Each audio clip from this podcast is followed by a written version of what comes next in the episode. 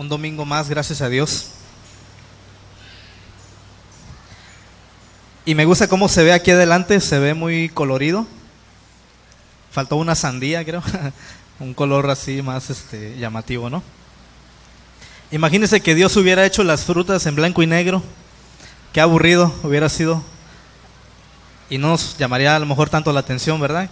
Comer este, toda esa variedad de productos de la tierra. Eh, la enseñanza del día de hoy, el mensaje le he titulado eh, pues un llamado a la gratitud. Un llamado a la gratitud. Vamos a comenzar dándole gracias al Señor por este día, a pedirle que Él nos ayude a, a comprender, a entender su palabra, a atesorarla en nuestro corazón y que cuando salgamos de aquí pues podamos tenerla siempre presente en nuestros pensamientos, en nuestra vida. Padre, te damos gracias. En esta mañana te venimos a bendecir, reconociendo, Señor, tu gracia, tu misericordia. Desde el momento en que nosotros hemos abierto nuestros ojos, tú has estado, Señor, ah, dándonos de tu amor, nos has sostenido y nos has permitido estar aquí hoy reunidos en libertad con el deseo, Señor, de aprender de ti, de conocerte. Padre, permite que esa palabra dé fruto, que esa palabra, Señor, eh, podamos llevarla a nuestras casas, a nuestros trabajos, a todos los lugares en donde nosotros nos encontremos. En el nombre de tu Hijo Jesús, amén. Ok, un llamado a la gratitud es la enseñanza del día de hoy. No quiero ser tan extenso. Y vamos a ver lo que dice la palabra de Dios en Hebreos 12, 28. El libro de Hebreos se presume que fue escrito por el apóstol Pablo.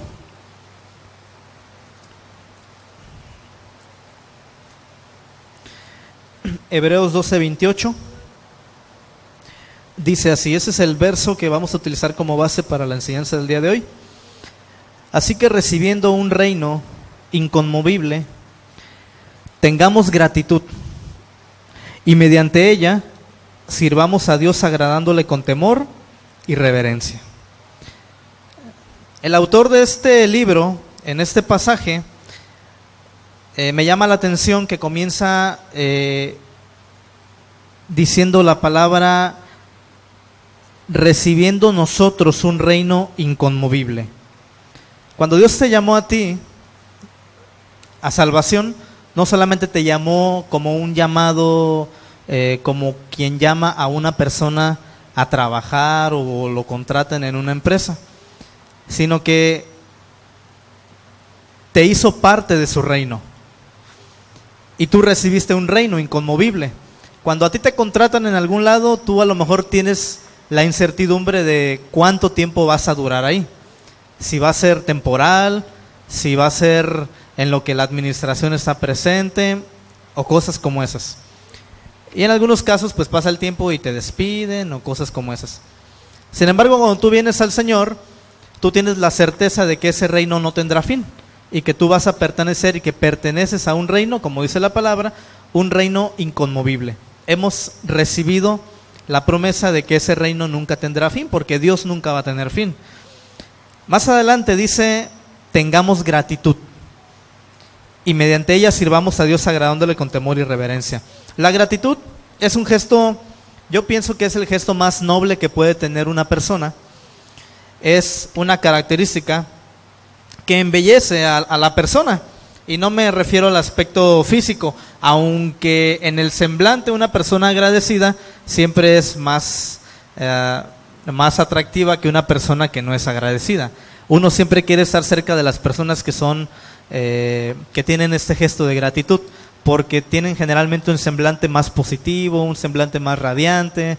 Entonces son personas que siempre eh, llaman más la atención. Eh, uno quiere pasar más tiempo con ellas, ¿verdad? Entonces la gratitud como un gesto es una cualidad que dignifica además al ser humano, ¿verdad? ¿A cuántos nos gusta ser agradecidos? ¿O cuántos deseamos ser agradecidos? Yo creo que todos. La gratitud entonces, ¿qué es? La gratitud es el reconocimiento de un bien realizado por alguien ajeno a ti y es la aceptación de un bien recibido. Muchas veces sin merecerlo. ¿Ok? Entonces, todos, todos, todos, absolutamente todos, no podemos andar por la vida jactándonos como si no hubiéramos recibido nada, ¿verdad? Entonces, desde el principio, desde el momento de nuestro nacimiento, se dice que a las primeras personas a las que nosotros le debemos la vida es a los padres, ¿verdad? Entonces ya desde ahí el simple acto de agradecer, de honrarles, ya es gratitud. Pero en principio, en principio, de quien provienen todas las cosas buenas es de Dios. Y el llamado a la gratitud no es un llamado opcional. Dios nos llama a ser agradecidos en cualquier circunstancia. ¿Ok? Incluso a los que no son creyentes también, ¿verdad? La Biblia nos enseña lo siguiente.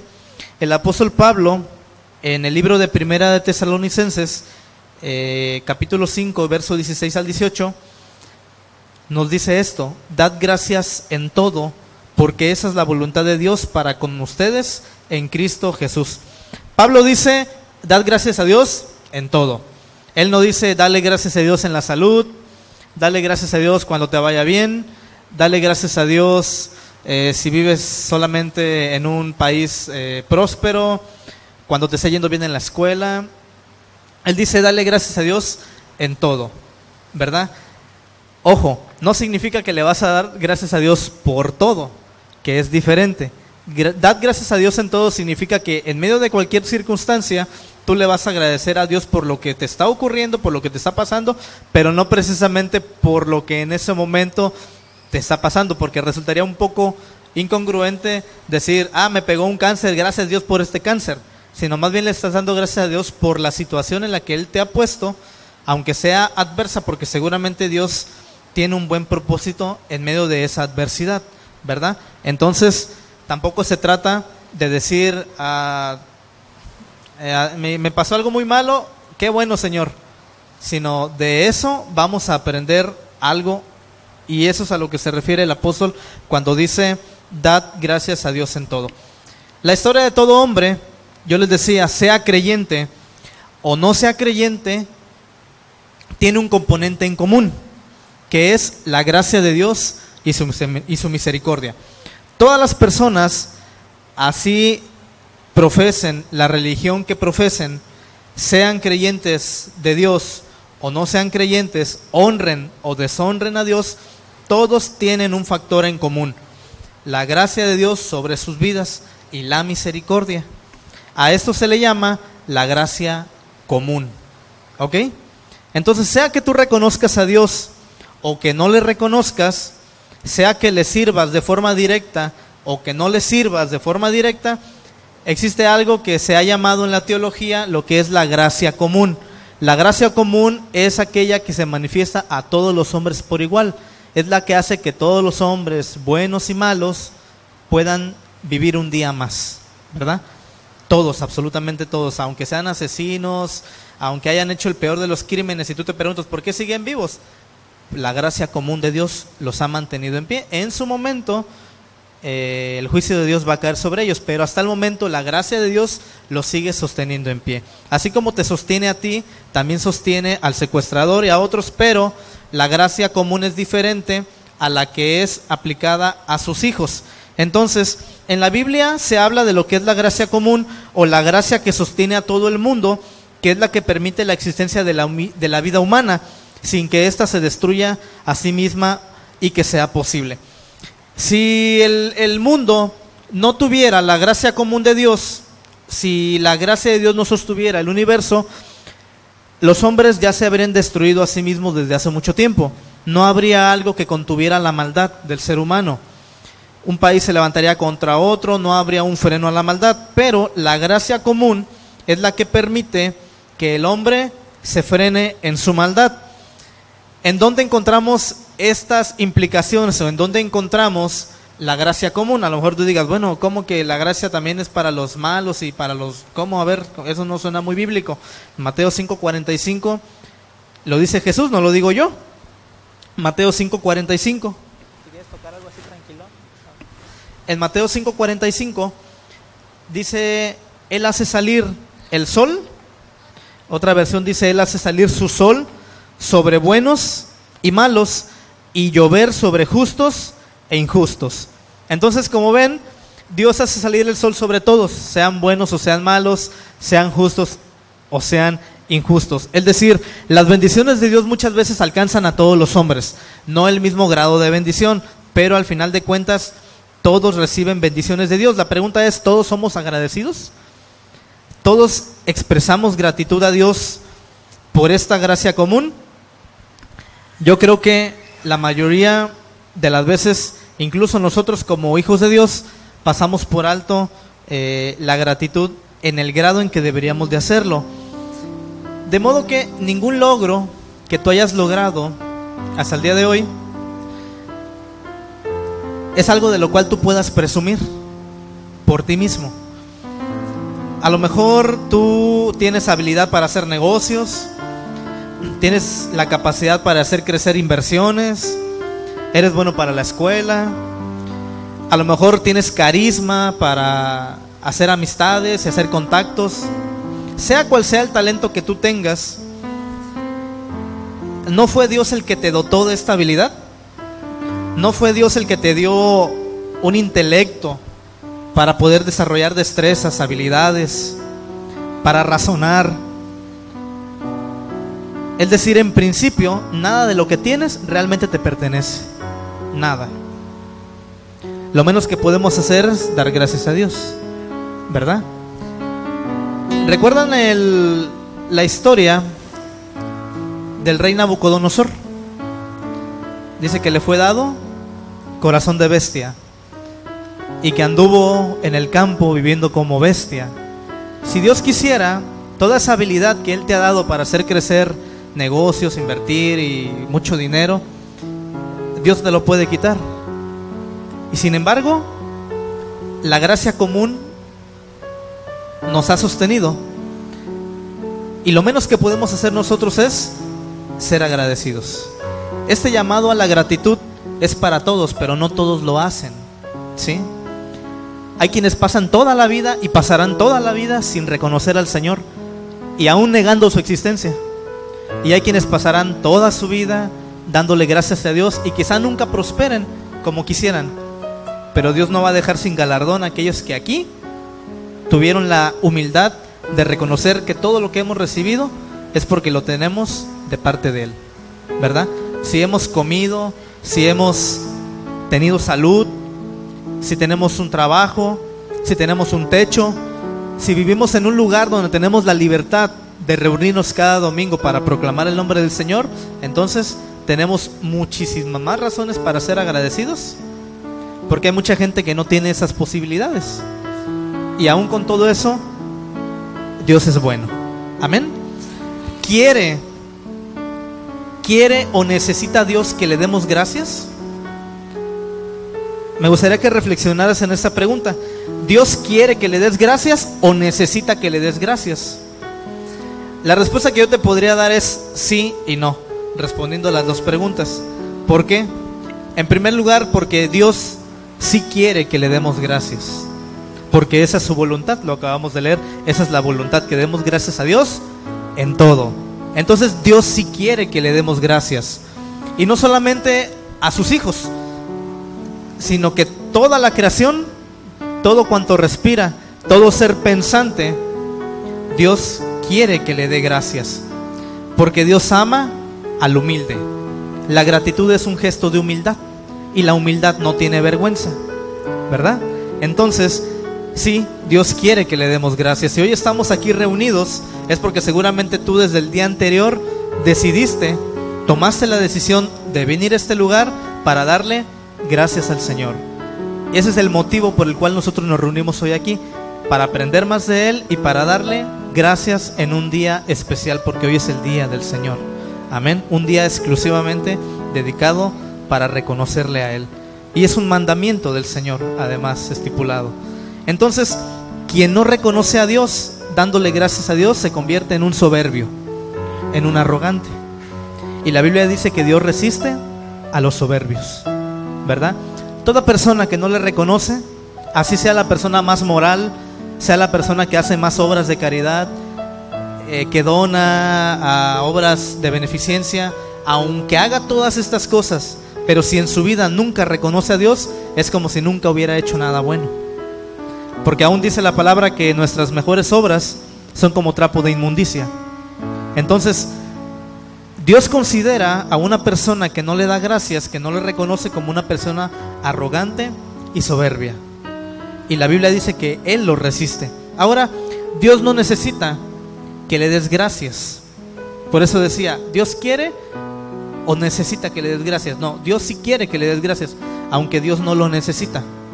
Porque si todos de nosotros desapareciéramos de la faz de la tierra, en el cielo hay millones de ángeles que le alaban y le adoran siempre, las 24 horas, si es que hay horas allá.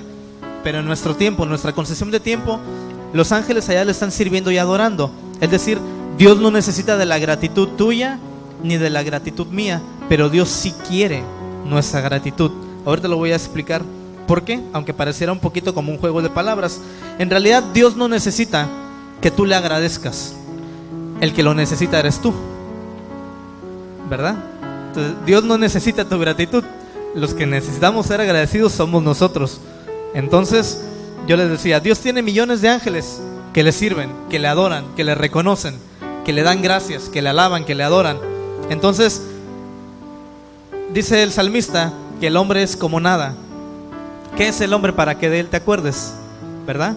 Sin embargo, yo en una enseñanza decía que Dios quiso amar a los hombres. ¿sí? Dios quiso salvar a los hombres. Entonces, Dios no necesita nuestra gratitud. Nosotros somos los que necesitamos ser agradecidos con el Señor. ¿Por qué? Bueno, vamos a verlo. Ese es un llamado para ser agradecidos. Y que nunca se nos olvide que esto es algo que le agrada al Señor. ¿Por qué entonces Dios quiere corazones agradecidos? Sencillamente por una razón, porque Él quiere bendecirnos. ¿Sí? No es por otra causa, no encontramos otra razón por la cual Dios quiera nuestra gratitud. Amén. Entonces, Dios no es un tirano. Dios no es un dictador que busca recibir la gloria a través de la gratitud sin darnos a nosotros algo, no porque Él está obligado, porque nosotros seamos agradecidos, sino porque Él es bueno. Lo voy a explicar, con otras palabras. Si tú le das gracias al Señor, si tú le reconoces de la manera en que, en que quieras hacerlo, Dios no está obligado a devolverte el favor por tu gratitud. ¿Sí? Si Dios quiere, Él no te bendice, aunque tú le entregues todo, porque todo es de Él. ¿Ok? Para que no, vamos despacito. Pero sin embargo, Dios, porque es bueno, en un acto de misericordia, vamos a decirlo así, te regresa ese acto de gratitud que has tenido hacia Él.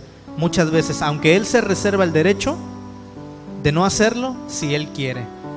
Pero Dios es bueno y en la mayoría de las veces yo creo que todos hemos comprobado en nuestras vidas que cuando hemos sido agradecidos con el Señor, Dios siempre nos ha regresado más de lo que nosotros le hemos dado a Él. El simple hecho de tener nosotros vida y salud ya es más que todo lo que nosotros podamos haber dado o podamos hacer en toda nuestra vida. Entonces, Dios no es un tirano. Dios no le dice al hombre, quiero que seas agradecido y no te voy a dar nada a cambio. No. Dios te dice, quiero que seas agradecido porque quiero bendecirte. Porque la naturaleza de Dios es ser bueno, mucho más con aquellos que son sus hijos. ¿Verdad? Amén. Entonces tú no te debes de dudar que cuando tú eres agradecido, no lo vas a hacer por conveniencia. No lo vas a hacer porque Dios me va a regresar el favor. No, Dios no te está regresando el favor. Dios está siendo bueno y está siendo misericordioso contigo por un acto de gratitud o por una vida agradecida hacia Él o hacia sus, o hacia sus siervos o hacia su reino, su iglesia.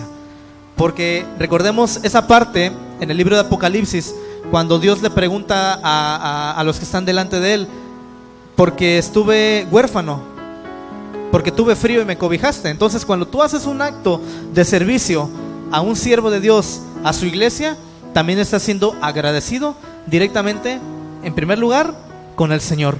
Todo acto de bondad hecho hacia el pueblo de Dios es un acto de bondad hecho directamente hacia la persona de Cristo.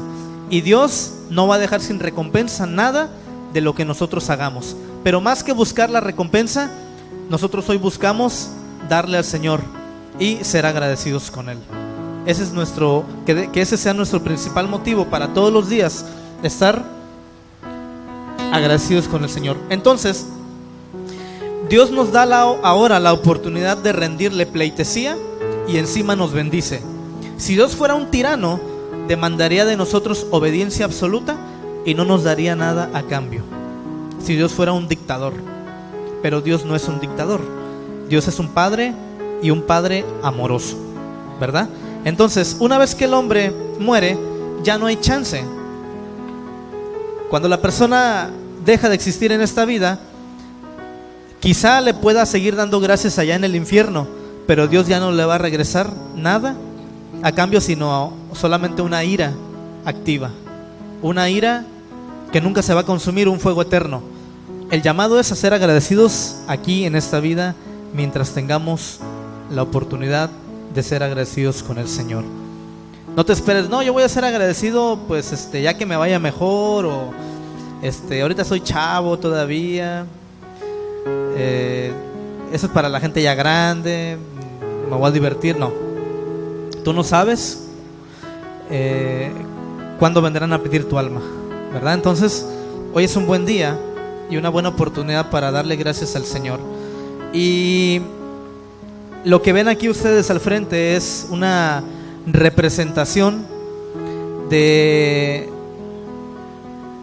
del fruto de la tierra. De ustedes saben que en el Antiguo Testamento eh, se traía lo mejor de las cosechas, lo mejor del ganado, se traía lo primogénito, lo más gordo, lo más bonito. Eh, al principio como una ofrenda especial que se daba al Señor, ¿verdad? Eso es solamente una representación y el llamado a la gratitud es para que nosotros precisamente de lo que hay en nuestro corazón, de lo mejor que, que Dios nos ha dado, pues nosotros podamos también ofrecerle al Señor algo digno de Él, con alegría de corazón. Mire lo que encontramos en Lucas 17, 5 al 19. Eso es algo muy interesante porque aquí traemos el relato ahora hacia la vida de Jesús cuando Él estuvo aquí en la tierra.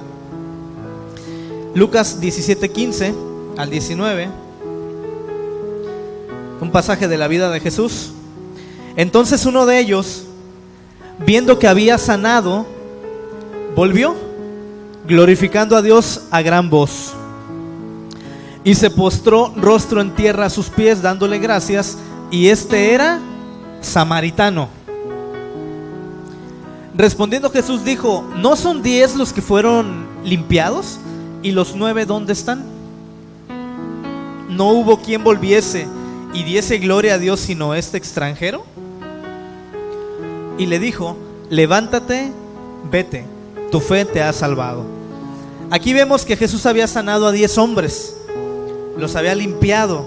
Sin embargo, dice que solamente uno de ellos regresó, el 10% si lo hacemos así como en una comparación numérica, solamente regresó uno de diez. Y dice que este regresó, se postró, glorificó a Dios y le dio gracias a Jesús. La característica es que este era extranjero, este no pertenecía eh, al pueblo judío, ¿verdad? Entonces Jesús llama nuestra atención y él dice, eran diez, ¿y por qué solamente regresó uno? ¿Dónde están los otros nueve? Yo me imagino que los otros les ganó la emoción, eh, se fueron con su familia, lo que usted quiera pensar. El punto es que no regresaron a darle gracias al Señor. ¿Sí? Ni siquiera dice que dieron gracias, porque a lo mejor Cristo pudo haber sabido, Cristo pudo haber dicho, bueno, me dieron gracias en el camino, allá donde ellos iban, pero Cristo no hace esta mención. Por lo tanto, se entiende que ellos no le dieron gracias al Señor no le dieron gracias a quien debían darle gracias. Y muchas veces nosotros le agradecemos a todo mundo y nos olvidamos de darle gracias al que deberíamos de darle las gracias, que es a nuestro Señor Jesucristo, ¿verdad? Entonces Cristo dice, ¿dónde están los otros nueve? Si yo sané a diez y solamente regresó uno. Entonces es importante la gratitud. Si para Dios no fuera importante la gratitud, no aparecerían esos versículos en la Biblia y no haría tanto énfasis Cristo en señalar que por qué no habían regresado.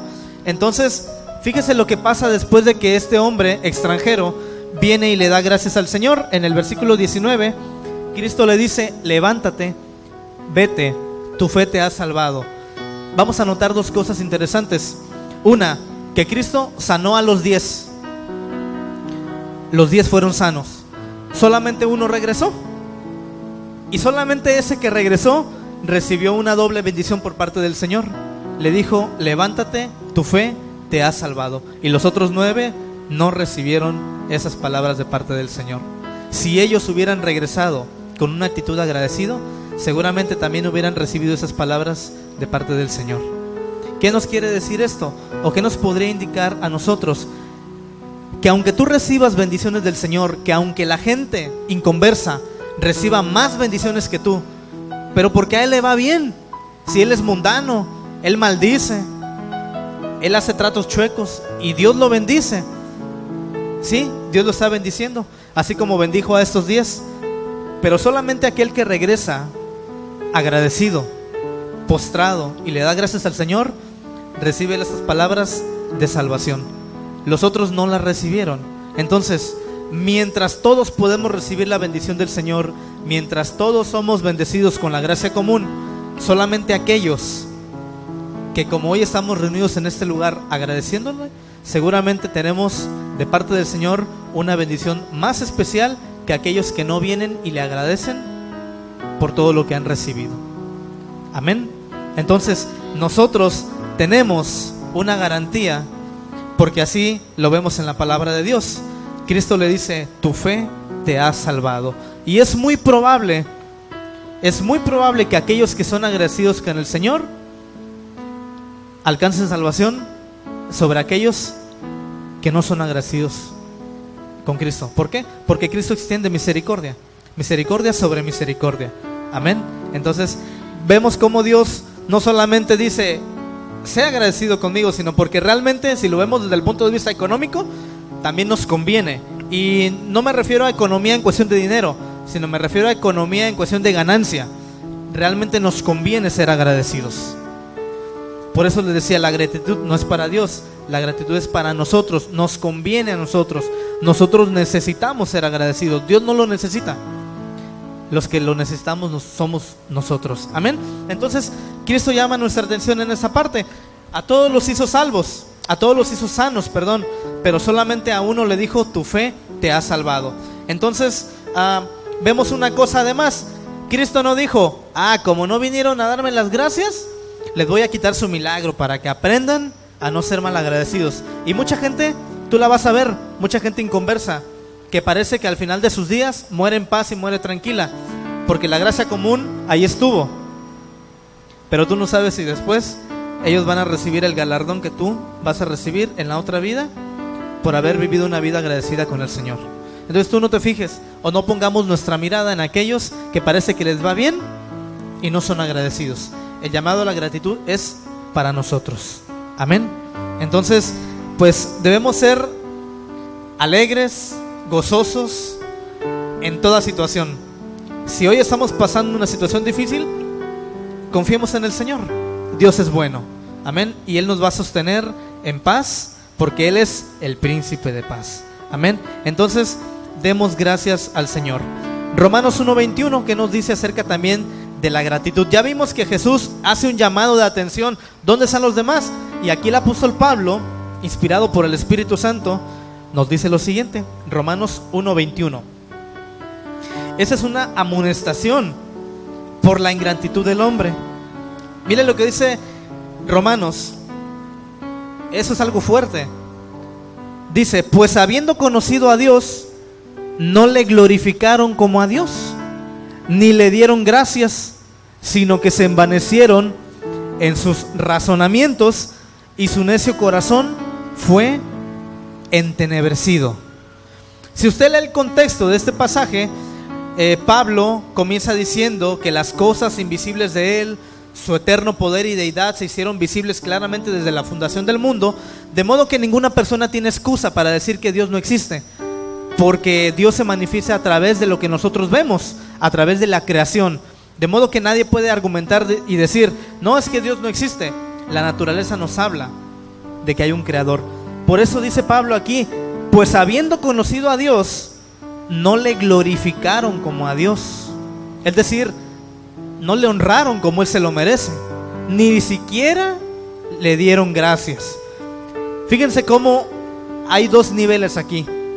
Dice, no le glorificaron como a Dios, es decir, como Él es digno. Y parece como que baja el tono. Dice, es más, ni siquiera le dieron gracias, que es lo mínimo que nosotros podemos hacer, sino que se envanecieron en sus razonamientos y su necio corazón fue entenebrecido. Entonces, vemos que muchas personas no le reconocen una como a Dios y ni siquiera le dan gracias. En la jerga popular, mucha gente lo usa como una expresión común. Gracias a Dios. Eh, ¿Cómo estás? Aunque ellos no sean creyentes o no sean unas personas eh, de fe. ¿Cómo estás? Bien, gracias a Dios. Y hay gente que lo dice. Bueno, por lo menos. Ya lo dicen de una manera, a lo mejor no con el entendimiento que nosotros lo, lo, lo sabemos, pero ya por lo menos está presente en su conciencia.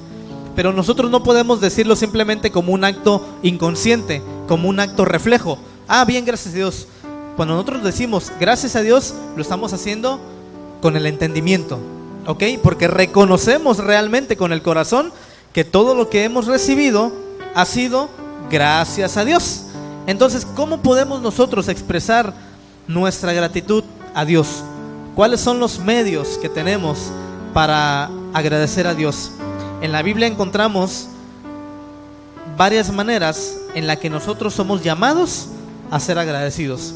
El primero de ellos es a través de frutos de labios. ¿Ok? Punto número uno, que es a través de palabras de gratitud. Primera de Crónicas 16:34 dice así, aclamad a Jehová porque Él es bueno.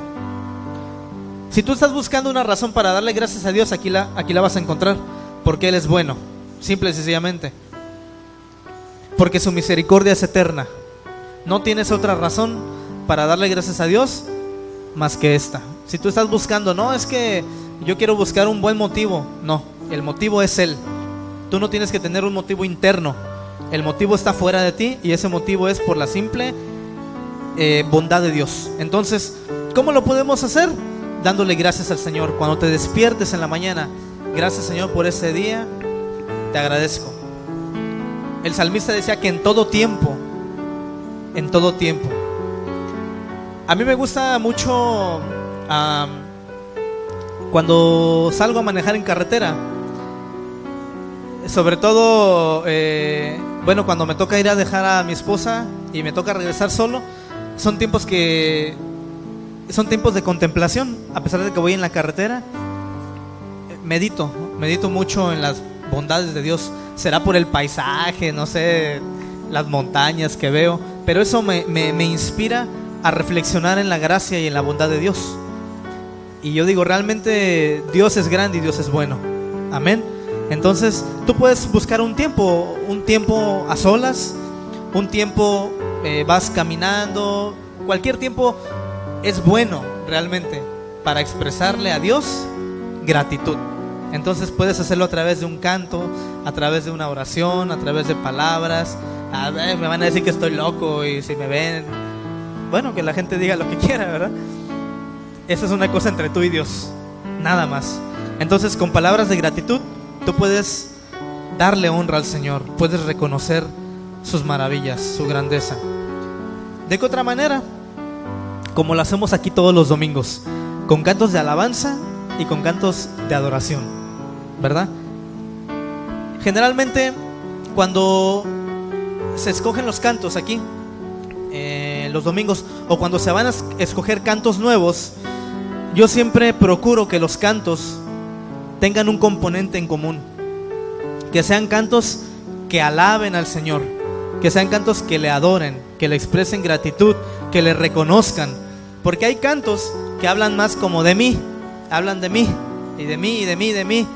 Y no, al menos yo procuro que los cantos que se tocan aquí sean cantos que hablen de la magnificencia del poder de Dios, que hablen de su soberanía, que hablen de su poder para salvar, que hablen de su misericordia, que sean cantos donde, nosotros podamos expresarle lo que es Él. Entonces, lo puedes hacer tú también, cantos de alabanza y con cantos de adoración. El Salmo 34.1, el salmista dice, bendeciré a Jehová en todo tiempo y su alabanza estará de continuo en mi boca. Amén. Entonces, esa es una manera en la que tú también puedes mostrarle gratitud al Señor. Entonces, no te limites solamente a decir, bueno, yo le voy a dar gracias al Señor con cantos. No, hazlo de todas las maneras, de todas las formas en que lo puedas hacer.